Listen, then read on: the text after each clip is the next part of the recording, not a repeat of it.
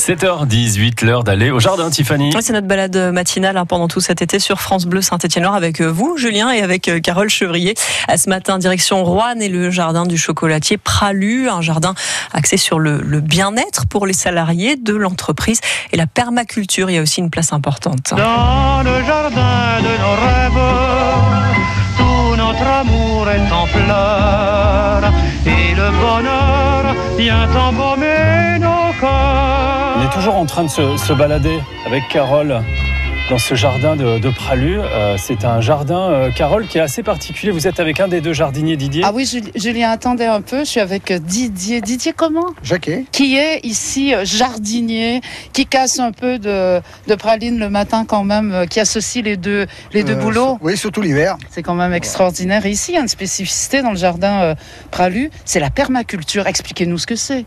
Bah, permaculture, donc euh, on, se marie les, marie le plus possible les, légumes avec les fleurs et puis donc on met du paillage pour éviter que l'herbe pousse, euh, plus de fraîcheur. Nous, à fur et mesure que le légume est, fini, on pose sur la butte et elle pourrisse d'une année à l'autre. Et c'est les anciens légumes qui, vont, redonnent de- du- voilà, ça donne de, de la vitamine, enfin de, du- oui, qui font engrais. qui font l'engrais, qui pourrissent. J'ai trouvé les antisèches de Didier. Regardez-moi cette magnifique petite cabane du jardinier. Ah ouais, là, c'est du sérieux. Hein. Donc voilà le calendrier lunaire qu'on suit le, le- le plus possible. Ah, Hugo Pralu. Il est plus dans le jardin que dans le laboratoire de fabrication, moi je peux vous le dire.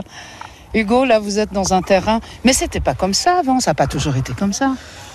Alors avant, il y a quand même un peu de temps, il y avait euh, pas mal d'arbres, il y avait pas mal de choses. hein.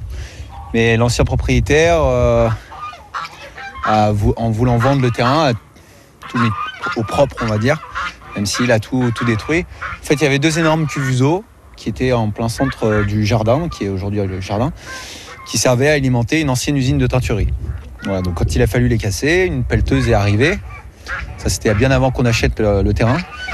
Pelleteuse est arrivée, a cassé, les, ces énormes cuves et en même temps il a embarqué toute la terre végétale.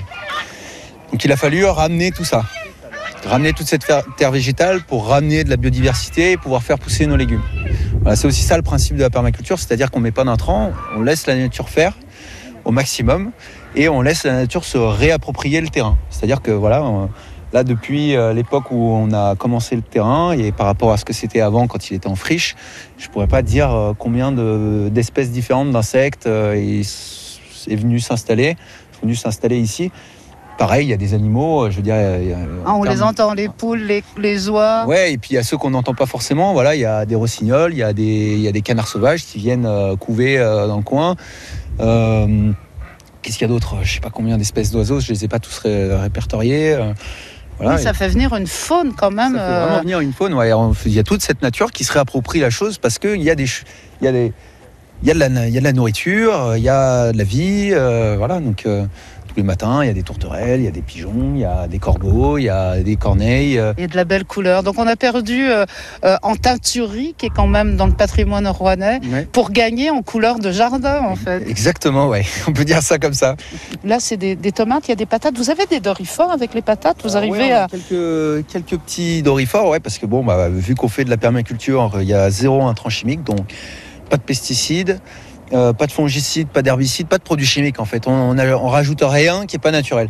Donc là, on a des dorifores et voilà, bah là, on est obligé de passer un peu quotidiennement pour euh, bah, enlever ces dorifores à la main, quoi. Avec vos petits doigts, vous enlevez les dorifores? Ouais, après, on n'a pas non plus. euh, voilà, on a une butte, je sais pas, elle doit faire 10 mètres par euh, 2 mètres. Ça fait un peu de boulot. Puis on en a pas mal, hein, de la pomme de terre, mine de rien, on a trois buttes comme ça. Mais bon, une demi-heure, on a fait le tour. Vous avez trouvé des dorifores, euh, Julien? Je suis en pleine conversation avec les Dorifort. On est, on est en négociation salariale avec les Dorifort. Ils réclament une troisième semaine de vacances. Euh, bon, ils vont Je peut-être pense qu'on va leur donner. Ouais, je pense qu'on va leur donner. Et le Hein. bonheur vient embaumer nos corps. Allez, du jardin, direction maintenant le marché avec Anne Lataillade. Elle va nous parler des cerises dans un instant. France Bleu.